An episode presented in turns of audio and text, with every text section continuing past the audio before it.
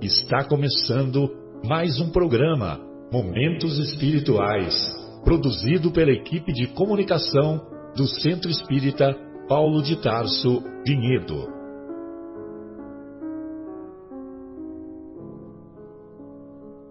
Se guardas contigo o estigma do sofrimento, indagando pela solução dos velhos problemas do ser e da dor, se percebes a nuvem que prenuncia a tormenta e o vórtice traiçoeiro das ondas em que navegas, vem conosco, estudemos a rota de nossa multimilenar romagem no tempo, para sentirmos o calor da flama de nosso próprio espírito a palpitar e morredouro na eternidade, e acendendo o lume da esperança, perseveremos juntos em exaltação de alegria que Deus, o Pai de infinita bondade, nos traçou a divina destinação para além das estrelas.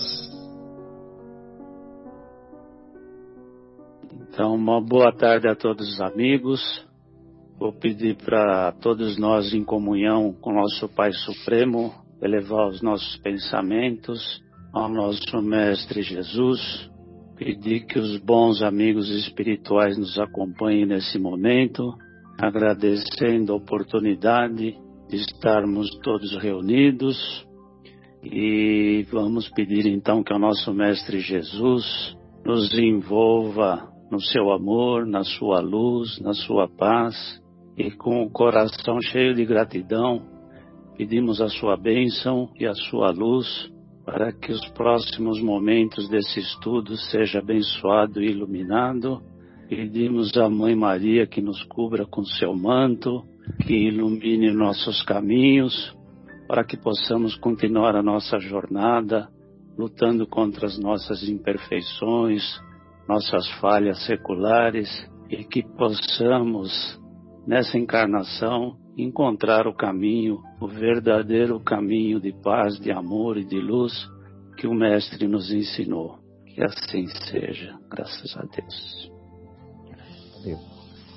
Muito bem, então após essa singela e bela prece proferida pelo nosso querido Mauro, nós iniciamos o nosso encontro costumeiro do programa Momentos Espirituais, hoje estudando sobre o capítulo 15 dessa obra monumental, um verdadeiro presente da espiritualidade superior para a humanidade, é, que é o Evangelho segundo o Espiritismo.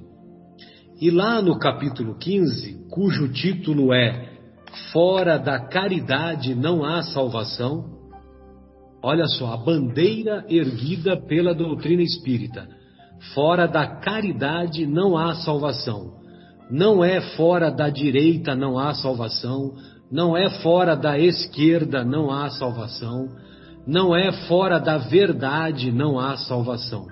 Mas sim, fora da caridade não há salvação. Salvação do quê? Salvação do, do da caminhada que insistimos ainda em em nos direcionar a caminho do abismo, né? Caminhar é salvação do abismo. Então, sem a caridade, nós caminhamos em direção ao abismo. E abismo que nós nos referimos, abismo espiritual, abismo da insensibilidade, abismo do acúmulo de imperfeições, abismo da indiferença, abismo das mais numerosas desqualificações morais que nos levam aos quadros depressivos, aos quadros de transtornos de ansiedade, ansiedade sem conta, psicoses complexas e assim por diante. E o Paulo de Tarso, ele entendeu isso de tal maneira que na carta aos Coríntios, assim ele se expressa. Aliás, na primeira carta, na primeira epístola aos Coríntios, lá no capítulo 13, nos versículos iniciais do capítulo 13. Ainda que eu fale as línguas dos homens e até mesmo a língua dos anjos, se não tiver caridade, sou apenas como um metal que soa e um sino que tine. E ainda que tivesse o dom de profecia e penetrasse em todos os mistérios e tivesse uma perfeita ciência de todas as coisas, e se tivesse toda a fé possível capaz de transportar montanhas, se não tiver caridade, nada serei. E quando tivesse distribuído meus bens para alimentar os pobres, e houvesse entregado meu corpo para ser queimado, se não tiver caridade, tudo isso de nada me servirá. A caridade é paciente, é doce, é benigna. A caridade não é invejosa, não é temerária e precipitada, não se enche de orgulho, não é desdenhosa, não procura seus próprios interesses, não se vangloria e não se irrita com nada, não suspeita mal, não se alegra com, com a injustiça, e sim se alegra com a verdade. A caridade tudo suporta, tudo crê, tudo espera, tudo sofre. Agora, estas três virtudes, a fé, a esperança e a caridade, permanecem, mas entre elas, a mais excelente é a caridade. Um pouquinho adiante, o Paulo apóstolo ele faz, ele, ele, nesse capítulo, a única mensagem das instruções dos Espíritos é assinada pelo próprio Paulo. Pelo próprio Paulo. E aí ele diz assim: que vós os reconhecereis, reconhecereis aqueles que praticaram a caridade, né? Vós os reconhecereis pelo perfume de caridade que espalham ao seu redor. Quando adentramos o mundo espiritual, a nossa vibração tem cheiro, a nossa vibração tem perfume. Então, se nós estamos numa sintonia mais elevada, nós teremos luz própria, luz própria e teremos perfume próprio. Então, por isso que o próprio Paulo diz: Vós os reconhecereis pelo perfume de caridade que espalham ao seu redor. Nada exprime melhor o pensamento de Jesus, nada resume melhor os deveres do homem do que este sentimento moral de ordem divina. Dedicai-vos, meus amigos, a compreender-lhe o profundo significado, o profundo significado e suas, e suas consequências, e nela procurar por vós mesmos as suas aplicações deixai que a caridade governe as vossas ações. E vossa consciência responderá. Ela não somente evitará a voz de fazer o mal, mas levar-vos-á a fazer o bem, porque não basta uma virtude passiva. É preciso uma virtude ativa. E lá na questão 642, para finalizar a minha breve exposição, lá na questão 642 de O Livro dos Espíritos, o Kardec quer saber dos benfeitores. Para agradar a Deus e assegurar a sua posição futura, bastará que o homem não pratique o mal? Ou seja, basta não praticar o mal e assegurar uma condição melhor na vida futura, na vida espiritual? Olha o que os benfeitores espirituais responderam. Possivelmente o próprio Paulo respondeu, né? não, não basta não praticar o mal. É preciso fazer o bem no limite de suas forças. No limite de suas forças. Não é no limite das suas conveniências. Porquanto responderá por todo o mal que haja resultado de não haver praticado o bem. Então, virtude passiva não resolve. O que resolve é virtude ativa. E caridade nada mais é do que o amor em ação, o amor em prática, o amor colocando o amor não somente nos, nos nossos pensamentos e atos, mas também na análise dos pensamentos e dos atos das pessoas com quem convivemos das pessoas que exercem influência direta ou indireta em nossas vidas.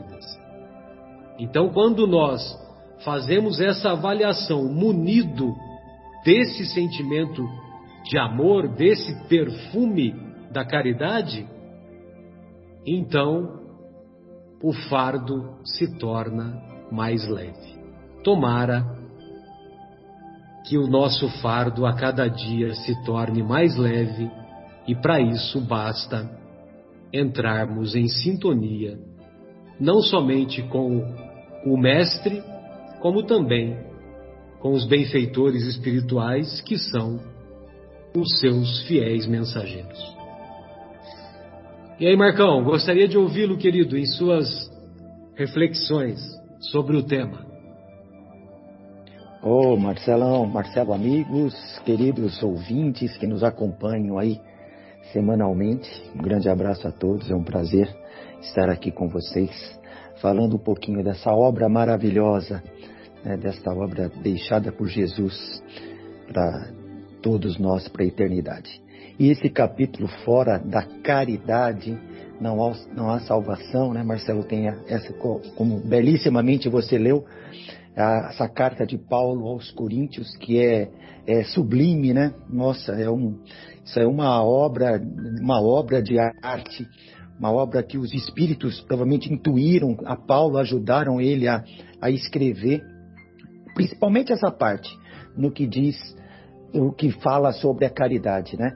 E no final dela, ele, ele fala da fé, da esperança e da caridade. Ele põe a caridade sendo a maior das três, ou seja, a caridade é maior do que a própria fé. Olha só, e, e às vezes a gente leva isso, pensa que a fé, né, que remove as montanhas, é o, a grande, é, é, é o grande sentimento. Não, a caridade é não só sentimento, mas ação, né? É o amor em ação, como você falou. E quando a gente fala em fé, parece que a gente fala na nossa fé, a gente parece que mais a fé sendo uma coisa pessoal, né? Você faz, você tem fé, você não só faz milagres, mas coisas milagrosas acontecem. A caridade não, né? Ela, é, Paulo coloca ela maior do que a própria fé, porque a caridade é algo que tem a ver com o próximo, né? É, e, e ela, não, ela não depende, para se ter caridade, é, não, não, depende de outras coisas, ela está ao alcance de todos, né? Independe de riqueza, se você é rico, se você é pobre, se você é espírita, se você é católico, evangélico, umbandista, seja lá o que for a sua crença, né? É, é, a caridade está ao seu alcance, então está ao alcance de todos, né? E inclusive não, independe do seu conhecimento. Se você tem ou não conhecimento, né? A caridade ela está ao seu alcance. Né? É, e, e, e fala, Paulo fala da verdadeira caridade que não é apenas a beneficência. A beneficência é uma caridade, claro, né? Mas não é apenas isso. Ele fala que é um conjunto de todas as qualidades do coração. Né? Aí, no caso, até o Evangelho segundo o Espiritismo nos coloca isso. Né? Na bondade, na, na benevolência para com o próximo. E eu gosto sempre de citar isso, né, Marcelo? Você sempre cita né, a questão, acho que 688, né? 886.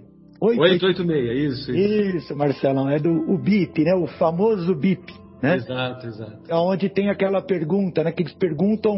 Se você puder falar, eu até agradeço, porque eu gosto sempre de ouvir de você essa, essa lição.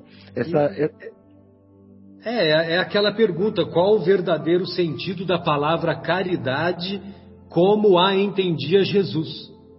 Então é benevolência para com todos, indulgência com as imperfeições alheias e perdão das ofensas. Você vê que não tem nada de material, né? É tudo espiritual. Benevolência é boa vontade. Indulgência é olhar com olhos doces e não amargos as imperfeições dos outros. E perdão das ofensas, né? Tá aí tá aí a caridade, é, né? Exatamente. Além da benevolência, que também é uma caridade, sendo que ela, se ela for, for, for feita de coração, né? É, ou seja, se essa benevolência for feita levando em consideração essas três palavras, benevolência, indulgência e perdão, né? porque a benevolência é um ato desses três, né? aí está a verdadeira caridade. Né? E eu, eu, gostaria também de falar da, da questão do, do, do, item 7, né? que fora da igreja não há salvação. É, comparado a fora da caridade não há salvação. Né? Quando se fala fora da igreja não há salvação, é, se apoia numa fé é, meio exclusivista, né? Parece que você reduz, é uma coisa muito absoluta, muito exclusivista, como diz o Evangelho segundo o Espiritismo.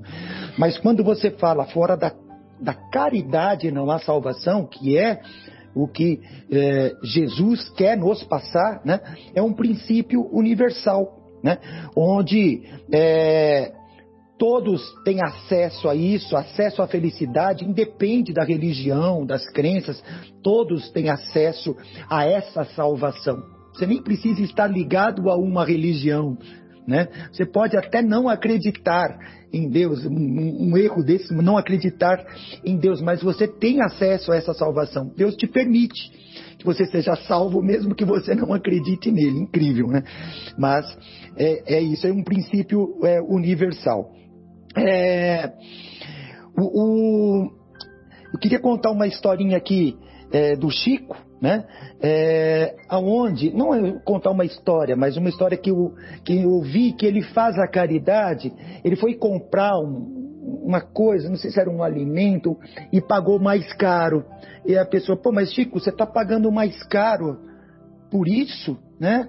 Isso vende mais barato em outro lugar. Ele falou, não, isso é uma forma de eu fazer uma caridade que ele via que a pessoa estava precisando, então ele estava comprando mais caro sem humilhar a pessoa.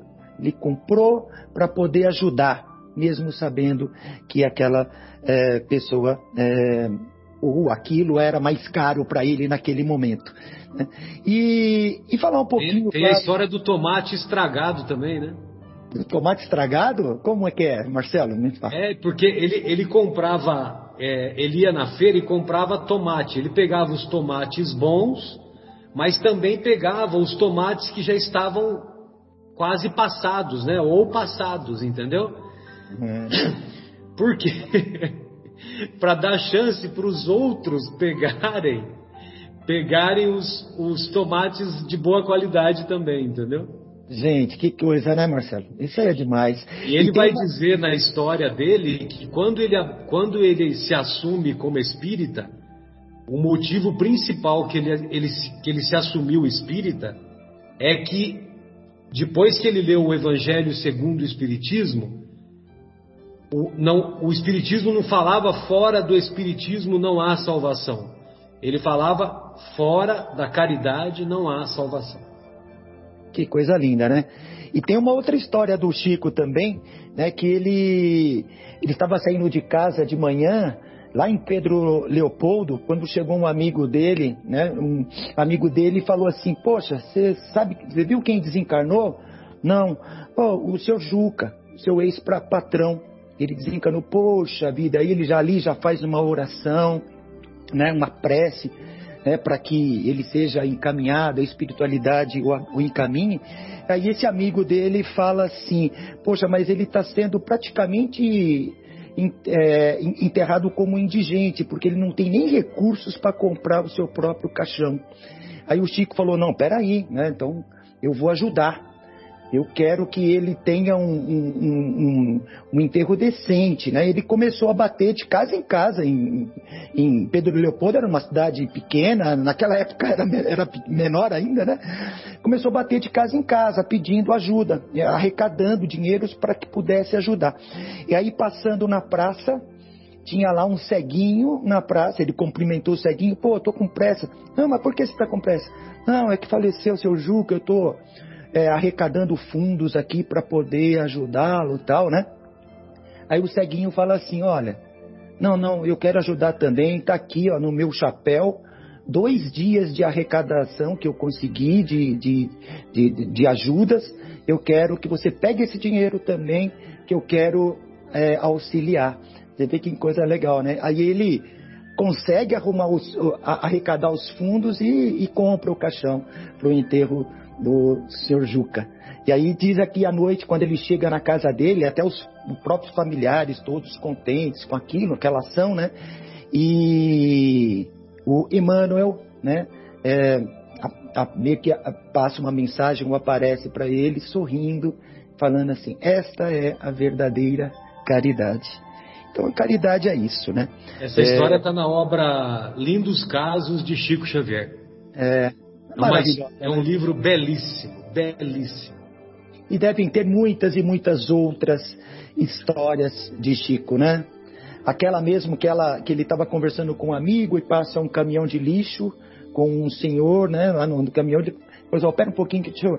atravessou a rua, foi abraçar a pessoa. Mas, Chico, mas por que você fez isso? Foi lá, abraçou o lixeiro? Não, é que ele ele está completando, um, como é que ele diz, que, o, que é um espírito um completista, né? Não sei como é que ele. É, Era tava... a última encarnação dele aqui no planeta Terra. Olha só, né? Que coisa, coisas do Chico, né? E é isso, o Chico, eu, eu, a gente fala muito do Chico Xavier porque ele é um exemplo da verdadeira caridade para todos nós aqui que vivemos, tivemos a, a oportunidade, oportunidade de viver na época de Chico Xavier. É isso, são as minhas, as minhas palavras aí. Oi, Gilmar, gostaria de ouvi-lo, querido. Boa tarde a todos. É, mais uma vez é um prazer estar aqui com todos, né? Para a gente poder aprender junto. É, vamos aqui, eu concentrei aqui as minhas reflexões no item 10, né? Que é essa mensagem do Paulo que ele diz que né, na, fora da caridade não há salvação, estão contidos os destinos do homem sobre a terra e no céu. Né? Então a, a ideia é tentar refletir um pouquinho, passar algumas considerações a respeito aqui. E se a gente tiver um tempinho, eu vamos ver se no se a gente vai ter tempo. No final a gente tem uma outra historinha também que faz parte do nosso Vamos ver aqui. Então, é, o que acontece, pensando um pouco nesse, nesse item 10, né? o que acontece com aquela pessoa que vive fazendo bem para o seu semelhante, que está sempre ajudando os seus amigos, vizinhos, familiares, né? Essa, essa pessoa, ao se preocupar com o próximo, com as suas necessidades, ela acaba esquecendo dos seus problemas, e as suas dificuldades acabam se tornando insignificantes, né? Ao fazer o bem para o semelhante, estamos plantando as coisas boas e, consequentemente, iremos colher das coisas boas. As pessoas irão nos desejar o bem e dessa forma nós iremos viver em paz na terra, né? Então, tá o, o retorno na terra, né? Ao contrário do que acontece com o egoísta, que só pensa em si, que é indiferente aos problemas e às dificuldades do seu próximo. Nesse caso, os seus problemas se agigantam, tomam enormes proporções. E no céu, ou seja, no plano espiritual, nós seremos recompensados pelo Pai de acordo com o que nós houvermos praticado, de acordo com aquilo que nós fizemos, né? Podemos dizer sem sombra de dúvidas que o ensinamento fora da caridade não há salvação é a luz que guia o homem pelo deserto da vida, para que ele encontre a paz e a felicidade, né? Como está no nosso evangelho aí. E aqui cabe uma reflexão para todos nós, e é importante que façamos a nós mesmos, né? A seguinte pergunta: O que é que eu estou fazendo pelo meu próximo em termos de caridade? Quando digo próximo, né, digo meus parentes, meus vizinhos, meus amigos, enfim, todos aqueles com os quais convivemos. Estou fazendo a eles aquilo que eu gostaria que fosse feito para mim, se eu estivesse no lugar dele, né? É aquele que está doente, aquele que está sozinho, aqueles que precisam de um apoio em casa, aquele que passa por dificuldades financeiras, aqueles que precisam de um ouvido para poder desabafar, aqueles que precisam de um conselho para conseguir se equilibrar. Estamos mesmo fazendo a caridade e buscando a nossa própria salvação? Ou estamos apenas egoisticamente recebendo do Pai sem nada fazer de nós mesmos para o próximo? Será que quando nós retornarmos ao plano espiritual, Jesus dirá: passem à direita, abençoados de meu Pai, né? Será que nós vamos para o lado da direita? Ou teremos que voltar para a terra para aprender dessa virtude e aí sim termos o direito de ser felizes? O Espiritismo não podia encontrar a melhor maneira de provar a sua origem ao ter como regra básica o ensinamento fora da caridade não há salvação, que é o ensinamento do próprio mestre. Aqui, né, como já comentamos aí, os amigos já comentaram, aqui nós não dizemos fora do espiritismo não há salvação. Como também não dizemos fora da verdade há salvação, né? Todos nós, filhos de Deus, encontraremos a nossa salvação independentemente da nossa religião, independente do nosso conhecimento, né? Mas temos que praticar a caridade, fazer o bem ao nosso próximo de forma indiscriminada. Temos aqui nesse capítulo um forte incentivo dos espíritos amigos para que procuremos compreender o profundo significado desse ensinamento e como ele pode transformar as nossas vidas para melhor. É, se quisermos sermos felizes, temos que aprender a fazer a caridade. Deixamos então que a caridade controle as nossas ações, pois dessa forma ela nos induzirá a não fazermos o mal e nos incentivará a fazer o bem como o Marcelo falou, né, não basta uma virtude passiva, é preciso uma virtude ativa. O que, que isso quer dizer? Que não basta dizer que não faço mal para ninguém, não prejudico as pessoas e ficar indiferente com as coisas que acontecem à nossa volta. Deus espera muito mais de nós. Ele quer sim que nos preocupemos com o próximo e saibamos encontrar uma forma ativa de ajudar o nosso semelhante. Temos que então que agradecer a oportunidade de podermos estar em contato com esses ensinamentos trazidos pelos nossos amigos espirituais, não só porque esses ensinamentos trazidos é, pelo Espiritismo nos ajudam no nosso crescimento, na nossa salvação, mas porque esses ensinamentos nos ajudam a compreender melhor os ensinamentos de Cristo e, consequentemente, nos ajudam a tornarmos melhores cristãos. Então, era essa as nossas as nossas reflexões. Então, se tiver um tempinho, a gente traz uma historinha aí, Marcelo. Era isso, pessoal. Beleza. Ô Mauro, o que, que você separou para nós? Vai ter um tempinho sim, nós vamos voltar na história do Edmar.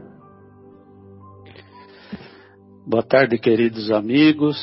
Mais uma vez, uma alegria a gente poder estar junto aqui compartilhando e aprendendo com vocês um pouquinho do Evangelho de Jesus. É, quando a gente estuda a caridade segundo Paulo de Tarso, como está no capítulo 15 do Evangelho segundo o Espiritismo, a gente pode notar a importância fundamental que ele dá a esse ato de amor. Por exemplo, ele fala lá no, em, em Coríntios, primeiro, no capítulo 16, no versículo 14, eu anotei aqui que eu achei interessante, ele diz o seguinte: Todas as vossas coisas devem ser feitas com caridade. Note, vejam que ele fala assim que todas as coisas devem ser feitas com caridade. Não são algumas atitudes que devem ser caridosas, mas todas as coisas.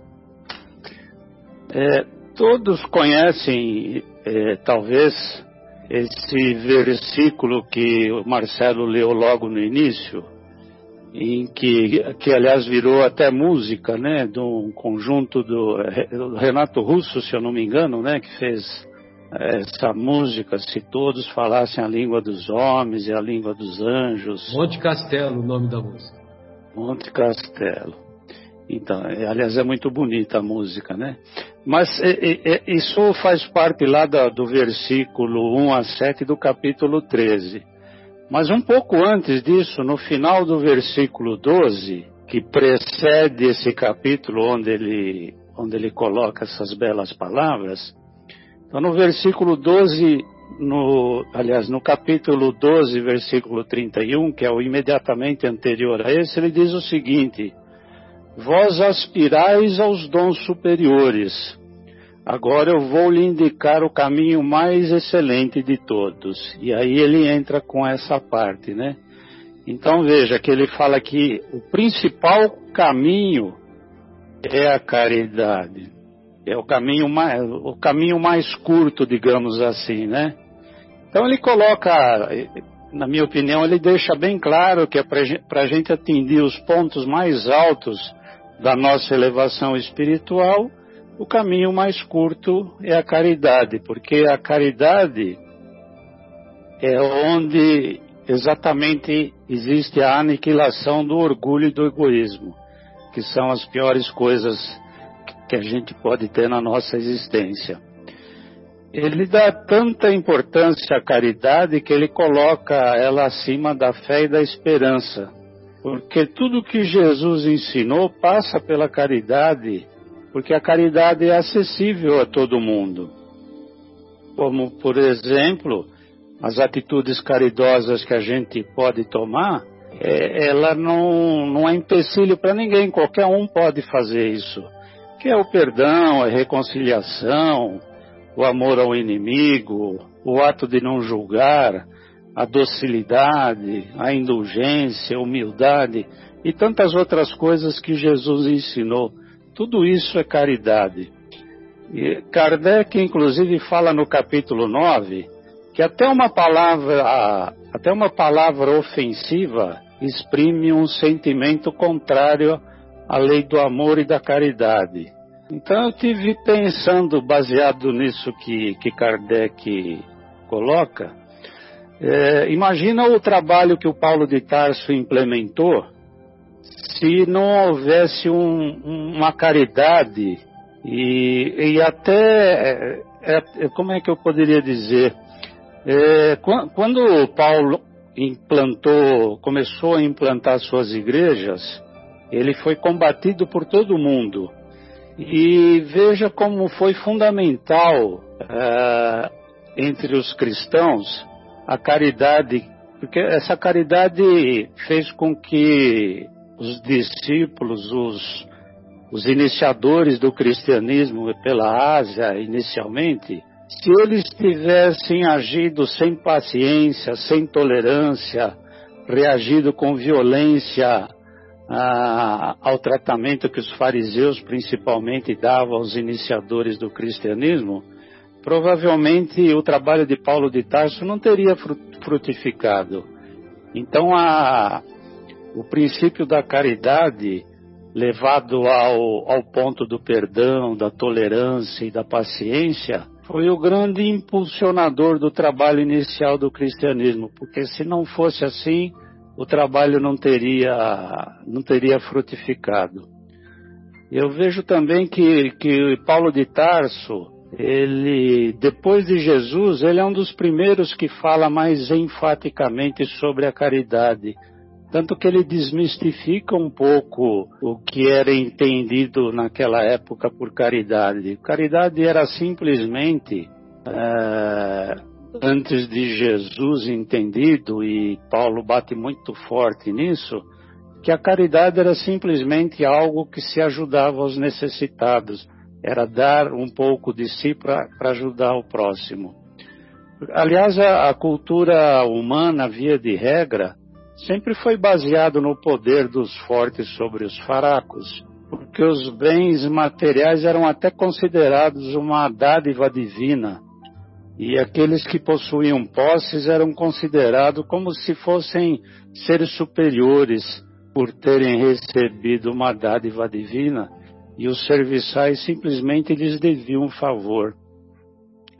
Eu peguei uma observação interessante que fala sobre isso, de um livro publicado na França que, que conta um, um pouquinho da, da, vamos dizer, da evolução da religiosidade na Idade Média.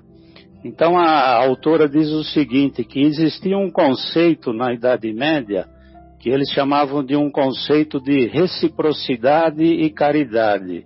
Eles consideravam, isso por influência da, da igreja na época, que a caridade era uma obrigação de todo indivíduo mais abastado e para com os menos favorecidos. Esse conceito que foi implantado pela Igreja na Idade Média criou um dogma que a salvação das almas se davam obrigatoriamente passando pela Igreja e por onde os recursos deveriam ser distribuídos. Então veja, apesar de todo o esforço de Cristo, apesar de todo o esforço de Paulo de Tarso, criou-se, em função do poder religioso da época, uma consciência no povo que a, que a caridade passava a ser uma obrigação.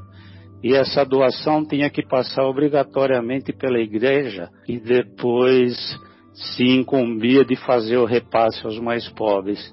E aí que a gente vê a, a opulência, o poder e o dinheiro que a igreja passou a ter, particularmente na Idade Média. Então, apesar de todo o esforço dos verdadeiros cristãos, é, ao longo do tempo, a, a, caridade passou a ser uma coisa deturpada. Só mais recentemente, é, depois do advento da, da doutrina dos espíritos, é que se passou a ter uma noção mais precisa do que significou a caridade pregada por Cristo e por Paulo de Tarso, porque a doutrina dos espíritos, mais particularmente com o advento de Kardec e com a explanação e explicação do que significaram verdadeiramente os ensinos de Cristo, é que a gente passou a ter uma noção um pouco mais precisa da caridade. O próprio Paulo de Tarso, se a gente voltar um pouquinho antes, que era uma pessoa de grande cultura, de um conhecimento profundo das leis mosaicas, que tinha recursos financeiros, ele só pôde entender o significado real do amor ao próximo como sendo a verdadeira caridade depois daquele encontro que ele tem com Cristo nas portas de Damasco. Então, hoje, depois de tantos séculos passados, desde a vinda do nosso mestre, nosso irmão maior, é, a gente tem a vantagem de conhecer verdadeiramente o que significa caridade.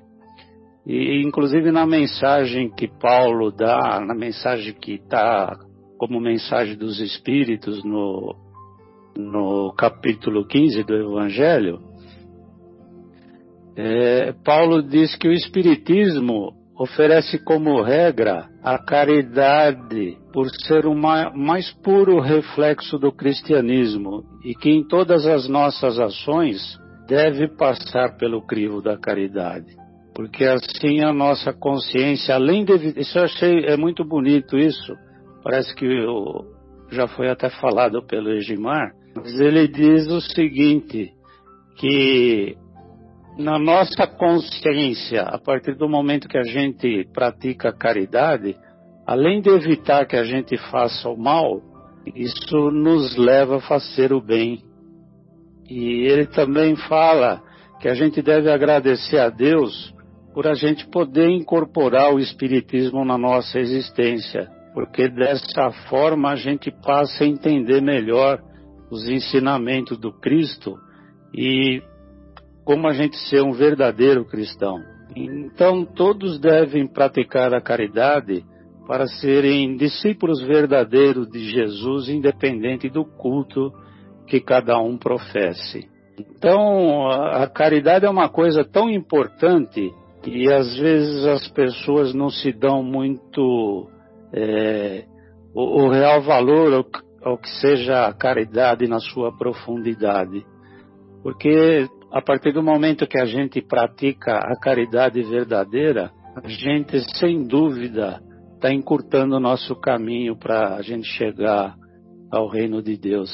E a caridade ela está dentro do nosso coração e se a gente se a gente agir com, a, com o coração, com o sentimento puro, no sentido da verdadeira caridade, que é tudo aquilo que eu já falei no início, que a gente vem falando constantemente, a humildade, a tolerância, a benevolência, a indulgência, a gente deixar deixar passar as coisas que a gente às vezes imagina que está nos ofendendo, deixar passar porque está todo mundo num caminho aqui de evolução.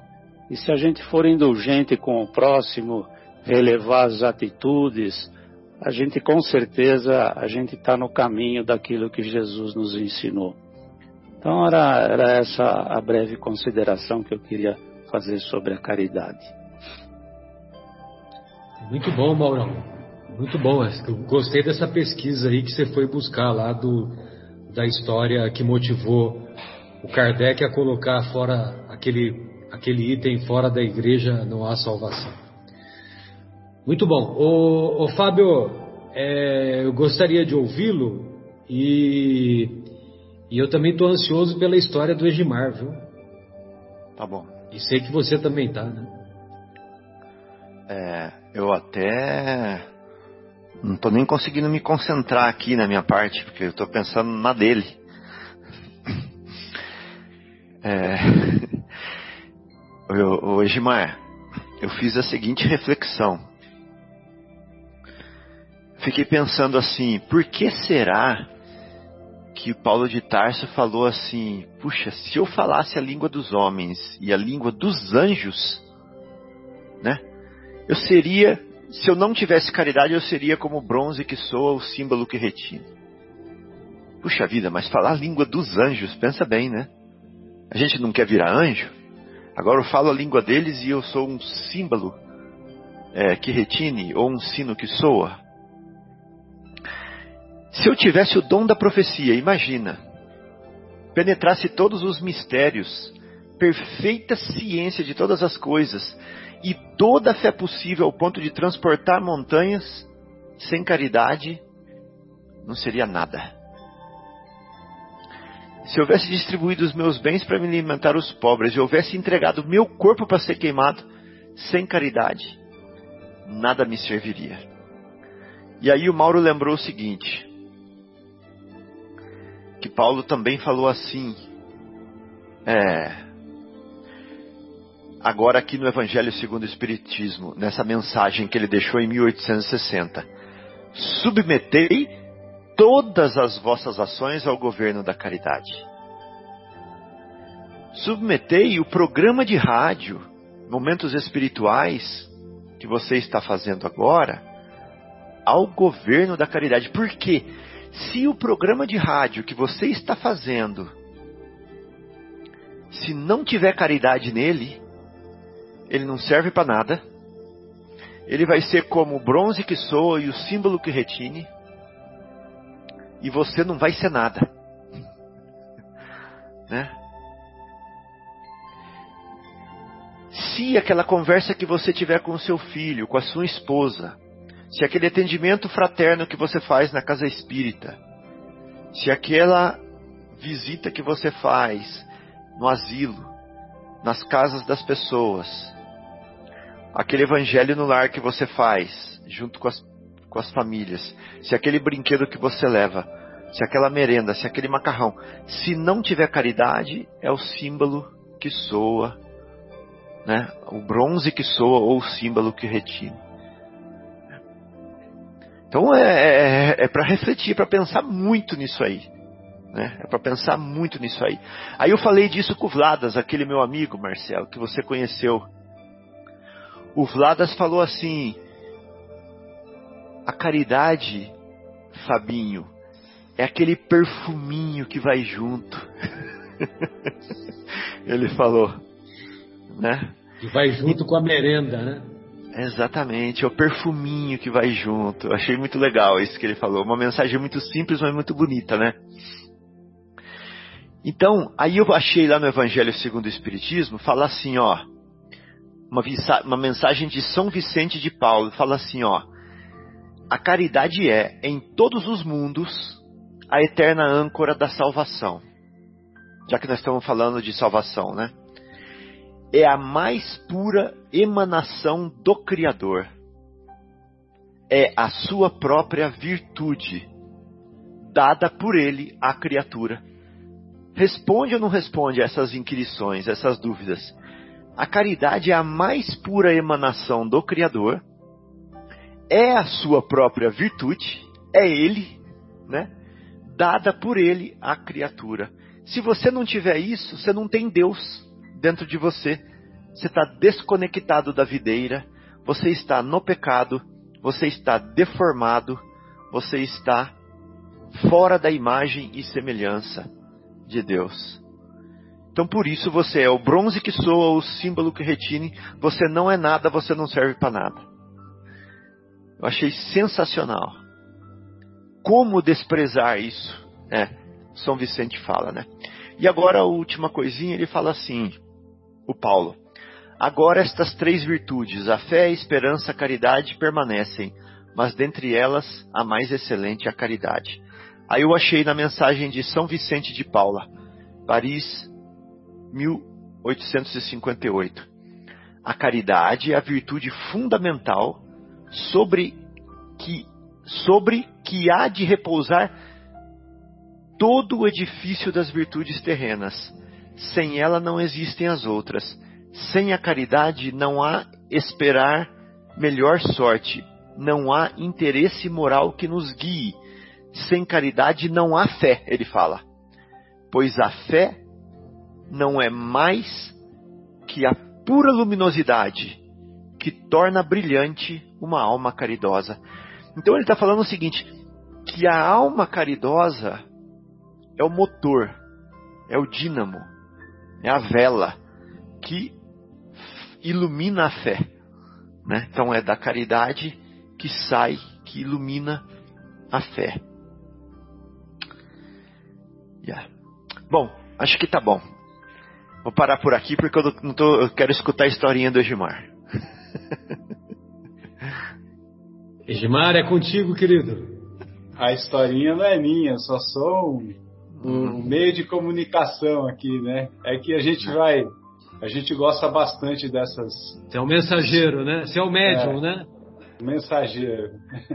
E a gente vai guardando as histórias aqui porque eu acho que elas tocam bastante o nosso coração, né? E acho que falando da caridade, eu lembrei de uma história que é uma história simples, mas é, é, é no, no, dizem, diz que é verídica, mas eu não sei a fonte, então eu não vou confirmar, né?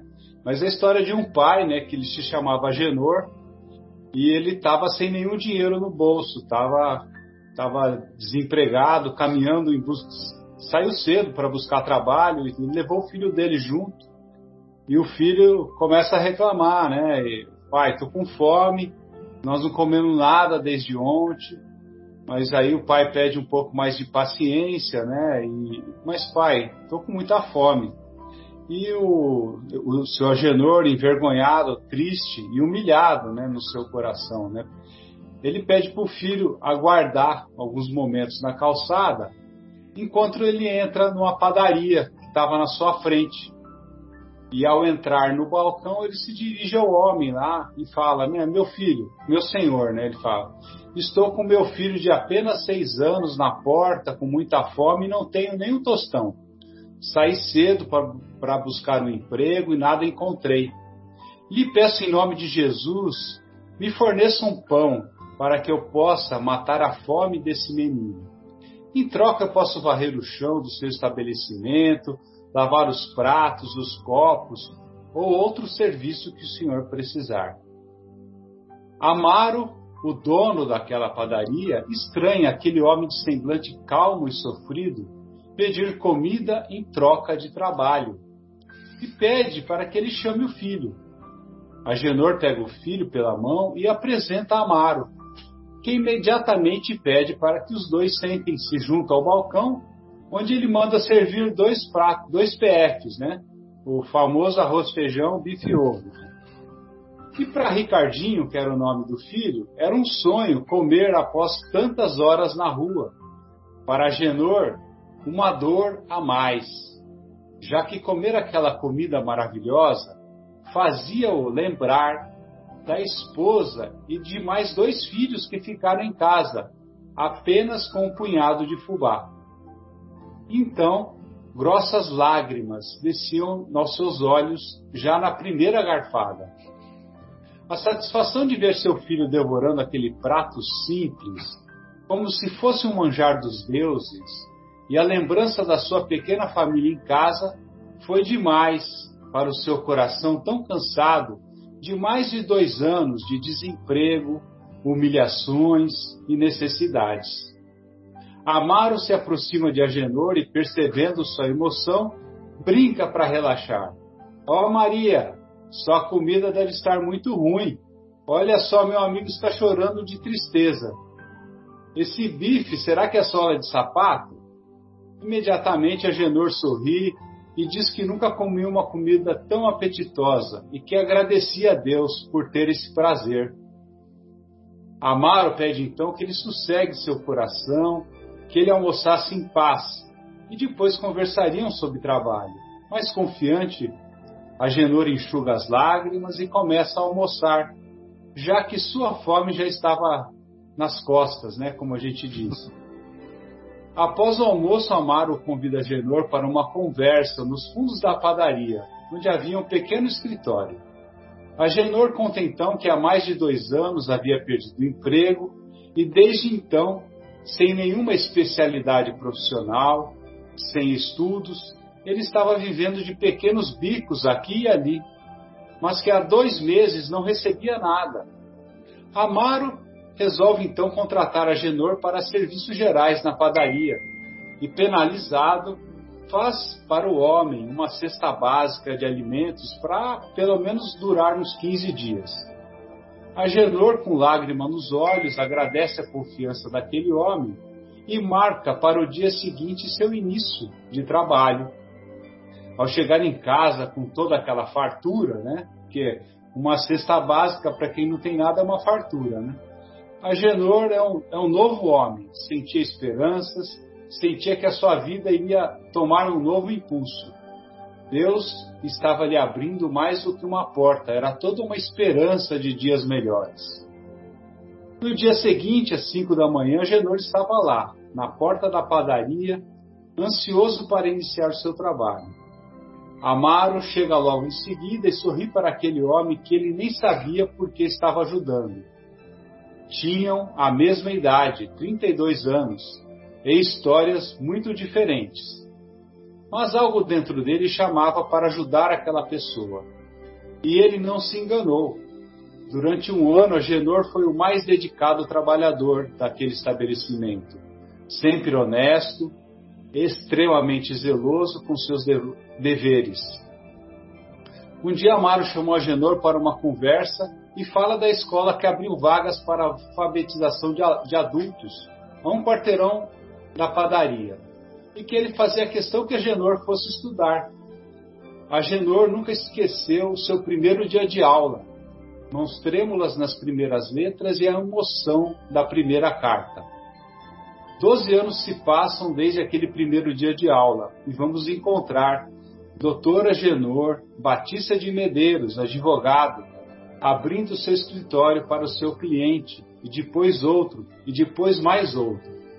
Ao meio-dia ele desce para um café na padaria do amigo Amaro, que fica impressionado ao ver o antigo funcionário tão elegante no seu primeiro terno. Mais dez anos se passam e agora o doutor Agenor Batista, já com uma clientela que mistura os mais necessitados de um lado, que não podem pagar, e os mais abastados, que pagam muito bem, resolve criar uma instituição que oferece aos desvalidos da sorte, que andam pelas ruas, pessoas desempregadas e carentes de todos os tipos, um prato de comida servido diariamente na hora do almoço. Mais de 200 refeições são servidas diariamente naquele lugar, que é administrado agora pelo seu filho, o nutricionista Ricardo Batista. Tudo mudou, tudo passou, mas a amizade daqueles dois homens, Amaro e Agenor, impressionava a todos que conheciam um pouco da história de cada um. Contam que aos 82 anos, os dois faleceram no mesmo dia, quase na mesma hora, morrendo placidamente com um sorriso de dever cumprido. Ricardinho, filho, mandou gravar na frente da casa do caminho, que seu pai fundou com tanto carinho. Um dia eu tive fome e você me alimentou. Um dia eu estava sem esperanças e você me deu um caminho. Um dia acordei sozinho e você me deu Deus. E isso não tem preço. Que Deus habite em seu coração e alimente sua alma, e que te sobre o pão da misericórdia para estender a quem precisar. É isso, pessoal. Sem palavras, né, Edmar? Obrigado por compartilhar. Maravilhoso. E retornaremos Muito em seguida. lindo, emocionante. Retornaremos em seguida após a pausa musical.